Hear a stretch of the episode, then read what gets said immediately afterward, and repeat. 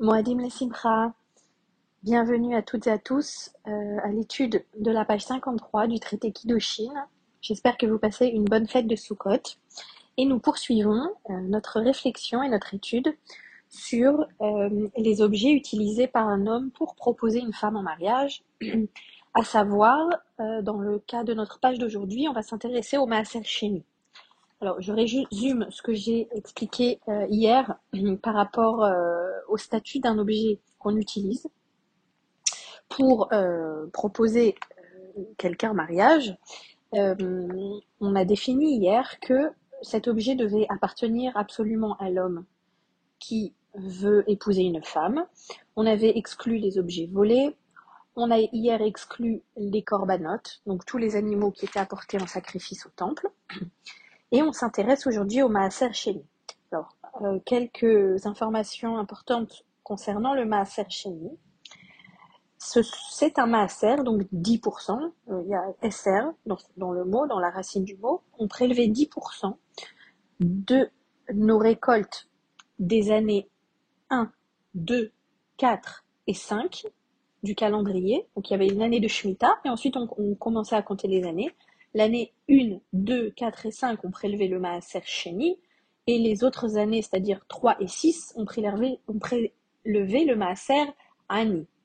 Donc là, on parle de 4 années sur 6 à entre deux Shmitot, pour lesquelles on prélevait 10%, en plus du Maaser Rishon, d'accord, qu'on donnait au Lévi, ça je vous l'ai expliqué, euh, et ces 10% restants, de notre récolte restante, on devait l'apporter à Jérusalem, le consommer sur place. Et dans le cas où on ne l'apportait pas spécifiquement au temple, on, l'échangeait en valeur monétaire, mais cet argent devait être dépensé à Jérusalem. Donc ça, c'est euh, pour le Maaser Sheni. Donc on a une discussion qui va euh, nous expliquer, ok, pour arriver à la conclusion que le Maaser Sheni n'est pas utilisable pour réaliser un mariage. Et pour ça, on va suivre un raisonnement talmudique très classique on va nous dire où est la source, où est-ce qu'on apprend quand on ne peut pas utiliser le Maaser Sheni. On va nous donner la source dans la Torah. On va donc nous dire, dans ce cas-là, c'est interdit. Suite à ça, on va nous apporter des contre-exemples et dire oui, mais pourtant il y a des cas où c'est écrit la même chose et c'est autorisé. Et ensuite, on va argumenter comme, comme quoi les contre-exemples en fait ne correspondent qu'à une partie des conditions.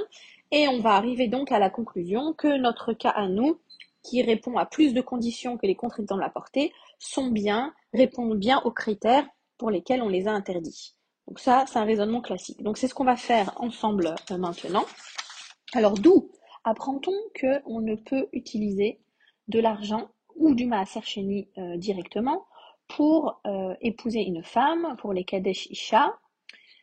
Je vous lis le texte qui est un extrait du, du livre de Vaïkra et qui dit la chose suivante.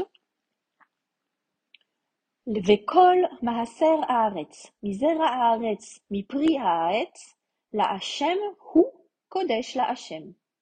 Alors, Vekol maaser haaretz, tous les prélèvements de la terre, et dans le passage en question, donc dans Vaikra, on parle du maaser sheni. Donc tout le maaser sheni des récoltes de la terre, misera haaretz ou mipri haaretz, que ce soit des, légumes, du, blé qui pousse de la terre, mi zera ou mi priaetz, ou des fruits, donc que ce soit les légumes ou les fruits, la Hachem hu, pour Dieu, il sera. Kodesh la Hachem, réservé à Hachem. Donc on a ici une double formule qui nous dit tout le Maaser Sheni, la Hachem hu, il est pour Dieu, et consacré à Dieu il sera. Suite à ça, on comprend que donc le Maaser Sheni est exclusivement réservé à Dieu et ne peut être utilisé à euh, d'autres fonctions comme un mariage, comme une demande en mariage. Euh, on va nous apporter des contre-exemples. On va nous dire, euh, objection de la Gemara, oui, mais il y a des cas où on dit la Shemhu, pour Dieu il sera, et pourtant, on a le droit de l'utiliser pour, pour faire des kiddushin. Exemple, Trouma. Trouma, la Hachemhu. Et pourtant, mes coups d'échette, si un homme utilise de la Trouma, ça marche. Deuxième exemple. de la chala.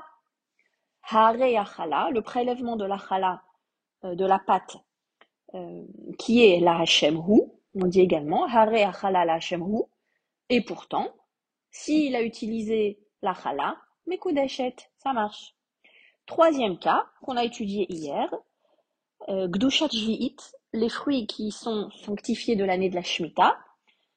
Si un homme a utilisé les fruits de la Shemitah, Mekudeshet, elle est également Mekudeshet. Et dans ces trois cas, c'était écrit la Hashemhu.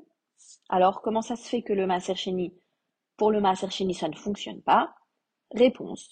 C'est uniquement dans le cas du Maaser qu'on a également la Hashemhu et qu'on a rajouté Kodesh la Hashem.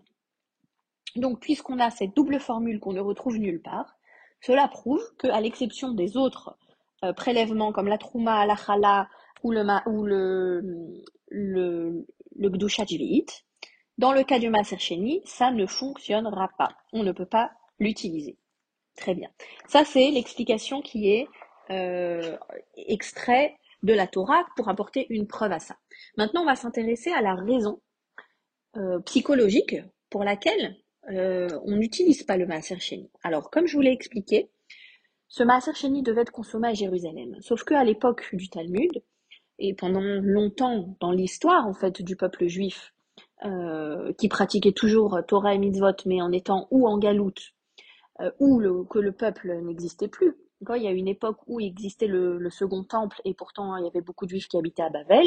Donc il y avait le cas du Beth mais qui habitait pas en Israël ou bien que le Beth n'existe plus, euh, c'est notre cas aujourd'hui, euh, euh, et donc que que toutes ces mitzvot ne pouvaient pas être pratiquées, mais en tout cas, il y avait une possibilité que le temple existe et qu'on habite loin, loin de Jérusalem ou même pas du tout en Israël.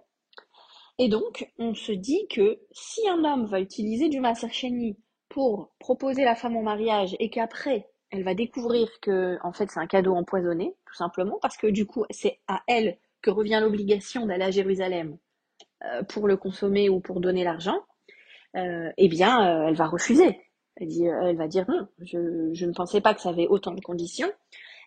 Et même l'homme, connaissant la difficulté du voyage il va euh, finalement se dire euh, j'aurais pas dû donner ça à ma femme et que ça soit sur elle l'obligation d'aller jusqu'à Jérusalem.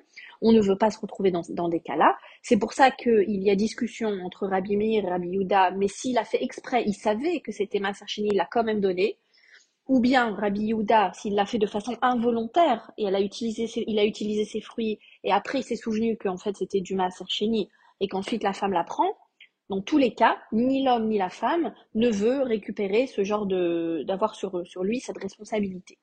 Donc, c'est la raison pour laquelle on sait que la femme refuserait de, de, récupérer du Maaser Chéni et, d'avoir cette obligation d'aller à Jérusalem. Donc, c'est euh, effectivement interdit. Cette même réflexion euh, va être faite sur le Egdesh, donc la troisième partie de la Mishnah. On avait dit Korbanot, Maaser Sheni, Egdesh. Egdesh. Également, euh, on, décide que le Hekdesh ne serait pas utilisé pour euh, proposer une femme en mariage, parce que de toute façon, l'utilisation d'un objet Hekdesh est interdit. Le fait de l'utiliser, c'est une profanation. Maintenant, il y a des cas où on l'aurait fait de façon involontaire, Beshogeg. Et donc, dans ce cas-là, est-ce qu'on pourrait l'utiliser? Est-ce qu'on pourrait l'accepter? Si finalement ça avait été de fait de façon involontaire La réponse est la même que pour le Maaser Si la femme apprend qu'à cause d'elle, il y a eu profanation d'un objet saint et qu'à cause d'elle, il y a eu un, interdit qui a été fait sur un objet Ekdesh qui était réservé au temple, évidemment qu'elle ne va pas l'accepter. Donc, on a également exclu cette catégorie euh, d'objets. En amont, on avait réfléchi d'abord, est-ce que c'est un objet qui appartenait à l'homme ou pas? Ça, c'était notre ligne principale. Et la réflexion aujourd'hui était de savoir, mais dans le cas où on l'a fait de façon involontaire, est-ce que ça pourrait marcher? On l'a, euh, a donc refusé, exclu ces deux options, à la fois pour Maaser qui demande beaucoup trop d'investissement personnel, et dans le cas du Ekdesh qui aboutit finalement à une interdiction euh, claire euh, de la Torah. Bien, nous arrivons à la fin de notre étude 53. Pour ma part, euh, ma dernière intervention dans le podcast de Myriam, euh, je souhaite à tout le monde une bonne fin d'études, une bonne continuation, pour bien sûr ceux qui continuent. Euh, une grande, félicitation à Myriam de nous avoir porté et amené jusqu'à ce point magnifique qui est presque plus de trois ans d'études du Talmud, incluant le Sefer d'Achim qui je pense est une étude indispensable. Et euh, je souhaite à tous une bonne fin de, de beaucoup de joie, beaucoup d'union dans le peuple juif et qu'on se retrouve que pour des bonnes choses et pour l'étude de la Torah. Amen, Kenny Ratson, Chag